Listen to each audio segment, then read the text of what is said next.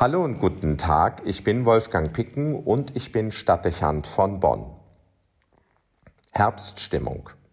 Die Blätter fallen. Nicht lange dauert es mehr und die Bäume werden kahl und leer sein. Eine Stimmung, die traurig machen kann, wenn da noch dazu kommt, dass die Sonnenstunden weniger werden und der Himmel oft verhangen ist. Die kühle und feuchte Luft tun noch das ihre dazu, und schon ist sie da, eine nachdenklich stimmende und das eigene Gemüt abbremsende Stimmung. Der Rückzug in Häuser und Wohnungen ist beinahe sinnbildlich zu verstehen. Wir ziehen uns zurück, die Dynamik nimmt ab, die Neigung zur Nachdenklichkeit hingegen nimmt zu. Gedanken, die man sonst weniger wahrnimmt, kommen auf und begleiten einen. Die Frage nach dem Grund des Lebens oder dem Sinn unserer Existenz beispielsweise. Nicht zuletzt wird man sich schnell der Vergänglichkeit von Zeit und damit auch seiner eigenen Lebenszeit bewusst. Welchen Weg gehen wir und diese Schöpfung? Das ist eine Fragestellung, die sich zumal in unserer gegenwärtigen Zeit aufdrängt, in der viel von der Klimakatastrophe und anderen bedrängenden Faktoren die Rede ist. Sie lassen uns erkennen, dass die moderne Art des Lebens schädlich für die Zukunft der Erde ist und das Leben erschweren wird. Der Mensch hat sich von den Gesetzen, die der Schöpfung innewohnen, emanzipiert und sich daran gewöhnt, einfach nehmen zu können, was er braucht. Dabei auf die Begrenztheit der Ressourcen zu sehen oder darauf zu achten, dass sich die Erde regenerieren kann, ist ihm über Jahrzehnte nicht in den Sinn gekommen.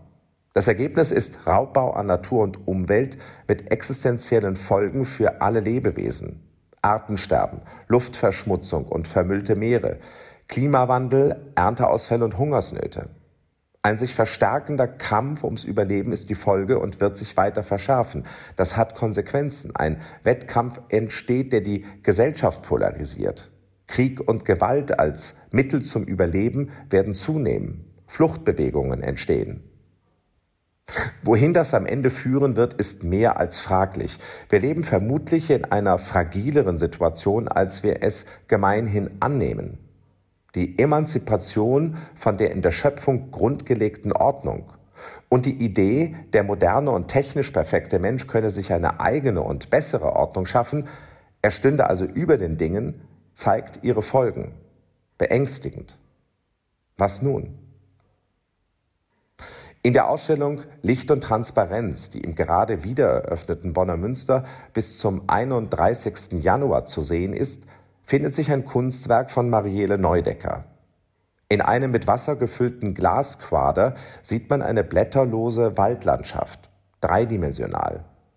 Mal wirkt die Ansicht beeindruckend wegen der Tiefe und der Perspektiven, die sich beim Durchblick ergeben. Das Licht, das von außen auf das Kunstwerk fällt, scheint Wege zu weisen und Orientierung zu bieten. Das Bild einer Schöpfungslandschaft, die geheimnisvoll und faszinierend wirkt. Dann aber kann das Kunstwerk auch beängstigend erscheinen. Ein toter Wald vielleicht. Ein Licht, das nichts mehr zum Leben erwecken kann. Vom Boden steigen Nebel auf, Irgendetwas löst sich und entwickelt Schwaden, die sich von den Stämmen der Bäume aufwärts bewegen. Die Künstlerin hat Salze in das Wasser eingebracht, die diese Veränderung bewirken und die Szene immer mehr verändern werden. Es ist zu erwarten, dass sich der Wald langsam vollständig in dichten Dunst hüllen und immer mehr dem Auge des Betrachters entziehen wird. Dann wird das Licht kaum mehr den Weg durch den Nebel finden und sich ein Bild ergeben, das gespenstisch anmuten dürfte. Eine Schöpfung, die sich verändert, in der sich der Blick trübt und das Leben schwer wird, weil sie vergiftet wird. Ein Prozess mit fragwürdigen Folgen. Marielle Neudeckers Kunstwerk ist mehr als ein Herbstbild oder ein in Nebel gehüllter Wald. Es wirkt wie die Inszenierung einer in Leblosigkeit untergehenden und leidenden Schöpfung, ein Appell an den Betrachter. Die wie in ein Aquarium anmutende Installation steht auf einer Stele exakt gleicher Größe und befindet sich in der Westapsis der Basilika, dort wo sich früher einmal das Taufbecken befunden hat. Das Werk mutet in den kirchlichen Raum gestellt von außen an wie ein Tabernakel. Das spricht eine ganz eigene Sprache. Im Tabernakel wird das Allerheiligste aufbewahrt. Es ist der Ort der Gegenwart Gottes. Was für eine wortlose Aussage mit Blick auf die Schöpfung. Sie muss uns heilig sein, weil sie der Lebensraum ist, der unsere Existenz sichert. Und nicht zuletzt, weil es die Kreation Gottes ist. Er hat diese Schöpfung dem Menschen anvertraut, wie es die Heilige Schrift übermittelt, damit er sie so bewahre, wie Gott sie geschaffen hat. Ein großer Auftrag, den wir missachten.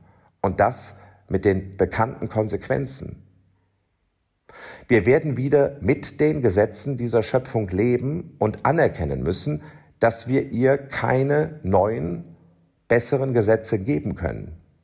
Bei der Suche nach dem, was das Geheimnis dieser Welt ist, fällt mit einem Mal auf, dass das Licht, das den Blick in die Waldlandschaft ermöglicht, von einem Strahler kommt, der nahe dabei steht und zu der Installation gehört. Von ihm fällt ein gelblich warmes Licht auf die Szene. Das Licht, das Leben ermöglicht und Einblicke gestattet, kommt also von außen nicht von innen. Man könnte sagen, nicht vom Menschen, sondern von Gott. Damit könnte eine Perspektive gewiesen sein, provokant und prophetisch zugleich.